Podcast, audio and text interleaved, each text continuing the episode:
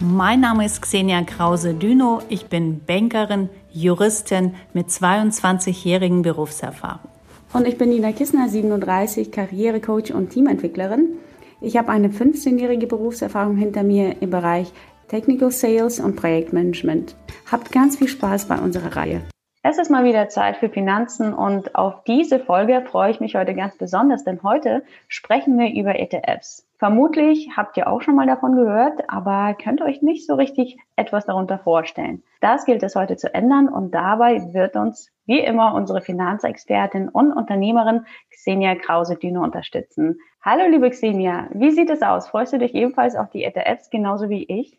Hallo Nina, hallo Zuschauer. Unbedingt ein sehr spannendes, ein sehr neues Thema, wozu man vielleicht noch wenig weiß. Nichtsdestotrotz versuchen wir heute die Vor- und Nachteile doch sehr verständlich darzustellen. Sehr gut, dann schlage ich vor, wir legen direkt mal los. Die Abkürzung ETF steht für Exchange Traded Funds, sprich börsengehandelte Fonds. ETFs werden also ähnlich wie die Aktien an der Börse gehandelt. Also ich für mich muss ja gestehen, dass ich mittlerweile ein absoluter ETF-Fan bin. Ich bin ja noch nicht so lange dabei, aktiv zu investieren im Rahmen eines Portfolios. Und die Vorteile, die einfach dafür sprechen, dass ich diese Anlageart für mich gewählt habe, liegen einfach auf der Hand. Zum einen ist es die breite Streuung. Das zweite wären auf jeden Fall geringere, wesentlich geringere Kosten im Vergleich zu Aktienfonds. Außerdem finde ich, sind die recht transparent. Also die sind für mich gut verständlich als Anleger und relativ bequem. Also die sind nicht besonders aufwendig. Ich denke mal, wenn man einmal sein Portfolio aufgesetzt hat und äh, ja drei oder vier gute ETFs gewählt hat, die insgesamt ähm, die ganze Weltwirtschaft mit abbilden, dann ist es auch relativ pflegeleicht. Also da sind so die Punkte, die einfach für mich dafür gesprochen haben, dass ich gesagt habe, okay, ich möchte mir gerne ähm, einen Sparplan aufsetzen mit ETFs, in sie investieren, sie regelmäßig jeden Monat besparen mit einer fixen Rate, die ich ja ab und zu auch mal aussetzen kann. Das ist ja auch die Flexibilität, die da nochmal mit einhergeht und für mich wichtig ist. Das ist somit für mich quasi auch die optimale Investitionsanlage. Für mich persönlich. Wie siehst du das, Xenia? Mich würde auch mal interessieren, wie du dazu stehst. Investierst du als Finanzexpertin in ETFs? Ah, jeder hat eigene Vorlieben. Meine Vorliebe ist es nicht. Ähm, ich erkläre gleich im Folgenden auch, äh, warum. Ich kann deine Vorteile oder deine Vorzüge sehr gut verstehen. Du hast äh, die klare Kostenfrage hier benannt. Ähm, das äh, stimmt. Das unterscheidet ETFs von einem direkten Aktienkauf oder von einem Immobilienfonds zum Beispiel. Du hast auch Diversifizierung erklärt innerhalb des Fonds ist es diversifiziert, das stimmt. Und du hast den leichten Einstieg genannt. Man kann mit einem Sparplan ab 25 Euro im Monat ähm, schon reingehen und wie du gesagt hast, stoppen, wenn die Kasse zu Hause vielleicht nicht so gefüllt ist. Ähm, du hast auch gesagt, es ist transparent. Das sehe ich anders. Für mich ähm, ist nicht immer tatsächlich drin, was draufsteht. Äh, wie wir schon erwähnt haben, gibt es ganze Menge äh, Fonds, die gehandelt werden an die Börsen, also die ETFs. Und äh, die swappende ETFs weisen hier nochmal eine Besonderheit auf. Denn ähm, vielfach ist genau bei diesen pa Papieren nicht das drin, was drauf steht. Ich wiederhole nochmal, was ETF ja ist. Sie bilden die Entwicklung des Indexes ab, aber nicht direkt durch den Kauf, sondern als Zahlungsversprechen eines Swap-Partners. Das bedeutet, der swappende ETF erhält die Wertentwicklung des Indexes von den Partnern und gibt ihnen im Gegenzug die Wertentwicklung des eigenen Portfolios. Also stellen wir uns die Frage, woraus besteht dann das Portfolio des ETFs, wenn nicht aus Aktien des Indexes? Meist handelt es sich tatsächlich auch wieder um die Anleihe oder risikoarme Aktie. Ja, und diese können natürlich irgendwo aus der Welt stammen. Wir nehmen ein Beispiel, ein swappender ETF auf SP 500 und merken, das war meine Prüfung, dass die tatsächlich Staatsanleihe und Aktien aus Europa beinhalten. Und hier stelle ich mir die Frage, wie kann ich so ein Papier transparent nennen? Denn ich wollte eigentlich in USA und amerikanische Wirtschaft investieren. Und plötzlich entdecke ich in diesem, im selben Fonds europäische Staatsanleihe. Das ist ein Punkt.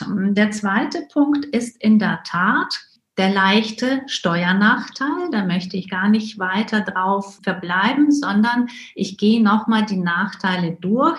Und noch ein Nachteil ist für mich, und das hat wahrscheinlich jeder Besitzer gemerkt, dass wir gar keine Einladung zur Hauptversammlung bekommen. Als Anteilseigner, denken wir, einer Company, eines Unternehmens. Und das ist nicht falsch, sondern das ist so bei ETFs. Wir bekommen keine Einladung, wir dürfen nicht mitbestimmen bei der Hauptversammlung und sind damit überhaupt nicht handlungsfähig, was mit unserem Portfolio passiert. Wenn eine Firma, die wir denken wir als Aktie in unserem Portfolio drin haben, fusioniert oder schwere Entscheidungen trifft, dürfen wir nicht mitbestimmen. Eine Fusion, nenne ich nur als Beispiel, kann sich sehr negativ auswirken auf den Aktienkurs. Hier haben wir kein Mitbestimmungsrecht. Darüber hinaus kann der Anbieter ja sich in, der, in die Klausel sämtliche Freiräume einbauen. Und das ist auch das, was mich persönlich stört, dass ich nicht mitbestimmen kann. Ich weiß nicht konkret, was drin ist und warum in amerikanischen Aktienfonds, denke ich, denn ich besitze doch Anleihe aus Deutschland sind. Ich weiß auch nicht, was im Insolvenzfall des Anbieters passiert. Ich hoffe, dass es durch die Sondervermögensregelung abgesichert ist. Ich weiß es auch ganz sicher für Deutschland, aber ich weiß nicht, wenn der Anbieter kein deutscher Anbieter ist. Das sind für mich Fragen, die ungeklärt sind und deswegen bin ich noch nicht so ganz befreundet mit diesem Papier.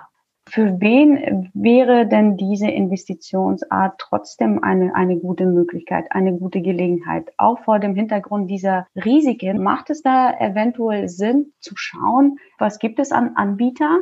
Wie lange sind sie auf dem Markt? Äh, wie haben sie in den letzten 10, 20 Jahren performt? Wir wissen, in den USA gibt es die ETF seit 1976 und hier in Deutschland erst seit dem Jahr 2000. Mittlerweile ähm, gibt es in Deutschland äh, knapp 1000 verschiedene ETFs, die von unterschiedlichen Anbietern angeboten werden. Wenn man da nochmal die Hausaufgaben macht und grundlegend recherchiert, dass man sich doch für einen sicheren, guten, zuverlässigen Anbieter entscheidet und dann doch auf der sicheren Seite ist, beziehungsweise dann, dass das Risiko dann doch überschaubar wird? Ob das Risiko überschaubar ist, das kann, glaube ich, kein Finanzexperte und kein Berater so allgemein für alle ETFs sagen. In der Tat muss man schauen, mit welchem Anbieter habe ich das hier zu tun? Wo ist sein Sitz? Nach welchem Recht wird hier gehandelt und gemanagt? Ähm, etc. Das ist ganz, ganz wichtig. Und dann ist es wichtig, wie klärt mich diese Gesellschaft auf? Ja, sehe ich alles in Factsheet? Ja, sehe ich alles in meinem Prospekt? Wie ist es überhaupt mit der Prospekthaftung? Da muss man ganz genau schauen. Äh, du hast gefragt, für wen finde ich das gut? Ich finde das gut für junge Anleger, für Anfänger, aber wirklich lediglich als Beimischung. Niemals das ganze Geld in diese Papiere stecken, denn in der Tat ist es innerhalb ähm, des Fonds ja diversifiziert, aber nicht außerhalb. Ja, außerhalb wären wir auch nur bei einer einzigen Anlageart. Und das ist genau das, äh, was ich meinen Klienten nicht rate, alles in einen Korb zu tun, sondern ich rate in der Tat dann noch zu schauen, dass man Immobilien dabei hat, dass man doch tatsächlich Tagesgeld noch hat, auch wenn wenig Zinsen, dass man vielleicht, wenn man Affinität dazu hat, auch Aktien hat, etc. Also als Beimischung finde ich das gut. Es erleichtert einem das Leben, weil es eben ein Algorithmus oder ein Manager oder ein Verwalter managt. Da muss man sich selbst wenig kümmern. Man muss nur wissen, wie viel möchte ich im Monat investieren und äh, wie steigere ich vielleicht meine Investition, beziehungsweise wann stoppe ich, wenn es mir finanziell nicht so gut geht. Ähm, man kann natürlich auch ganz äh, klar sagen, ähm, ich will einen Sparplan oder eben nicht. Wenn man Lust hat, das alles zu verfolgen, dann macht man doch ein bisschen mehr unterschiedliche ETFs. Also es ist eine ganze Breite von Pluspunkten. Das kann man auch in den Medien ähm, lesen, wie viele Vorteile bringt ein ETFs. Gleichzeitig bin ich deswegen skeptisch, weil man über die Nachteile so wenig weiß und so wenige Finanzexperten äußern sich dazu, auch Blogger. Ähm, ich will nicht sagen, dass das Thema verschwiegen wird, aber es ist wahrscheinlich noch nicht zu Ende erforscht. Da fehlt uns die Erfahrung. Der Wirtschaft ging es in den letzten 10 äh, bis 20 Jahren auch wirklich gut. Ja, insofern können wir ähm, und kein Experte jetzt ganz genau ausmalen, ist es für die nächsten 20 Jahre auch gut und wie verhält sich das in der Corona-Krise? Ja, das muss man alles beachten. Deswegen niemals auf eine Karte setzen, mehrere Anteile, ähm, mehrere Anlagearten und dann ähm, als Beimischung finde ich das nicht desto trotz gut. Du hast ja auch die gute Rendite in den letzten Jahren erwähnt. Mal schauen, ob das in der Zukunft auch so bleibt, ähm, denn die Marktentwicklung ist hier das Entscheidende, äh, was hier die gute Dividende Ende bis jetzt ähm, uns allen beschert hat. Und dann hoffen wir, dass jeder mit seiner Anlage, die er gerne mag, auch dann glücklich wird. Vielen Dank. Du hattest schon äh, erwähnt, äh, die einzelnen Anbieter, die man wirklich gut prüfen müsste. Und wir haben uns im Vorwege mit dir darüber unterhalten, dass wir hier ganz bewusst auch keine Namen und auch keine Empfehlungen abgeben möchten. Da muss man, wie ich schon anfangs erwähnte, seine Hausaufgaben machen und man muss selbst die ähm, Recherche betreiben und die Finanzexperten wie dich zum Beispiel kontaktieren, um einfach ein besseres Gefühl dafür zu bekommen, gerade als Investitionsneuling. Absolut. Jeder ähm, hat gewisse Vorkenntnisse oder auch nicht. Und dann muss man sich die Kenntnisse auch dazu holen, wenn man die nicht hat. Das ist alles wirklich keine Raketenwissenschaft. Das kann man lernen und das ist nicht so schwer, wenn man sich damit befasst und sich bei einem guten Spezialisten erkundigt. Und dann hat man dann die perfekte Geldanlage für einen selbst. Ja, es ist natürlich für viele das beste Mittel im Moment. Ich sage es nochmal, weil es jedem zur Verfügung steht. Jeder kann mühelos ein breit diversifiziertes, kostengünstiges Portfolio sich kreieren und man ähm, bespart regelmäßig. Also diese ganzen Vorteile finde ich im Moment wahnsinnig gut und man hat diesen Cost-Average-Effekt ja ganz schnell, nicht? Weil äh, die erwähnten Kosten von dir auch äh, gering sind ähm, und ganz anders als bei Aktien oder klassischen Papieren.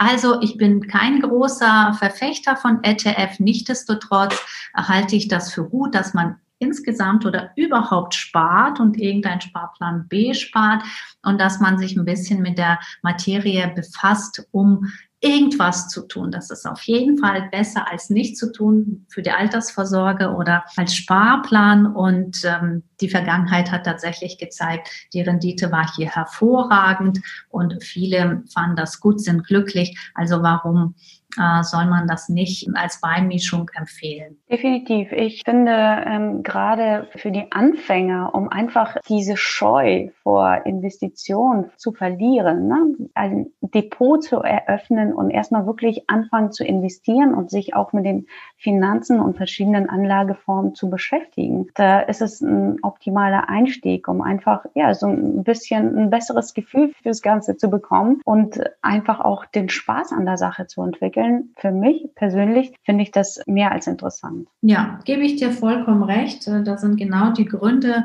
warum solche Produkte auch existieren sollen und Berechtigung, Daseinsberechtigung haben.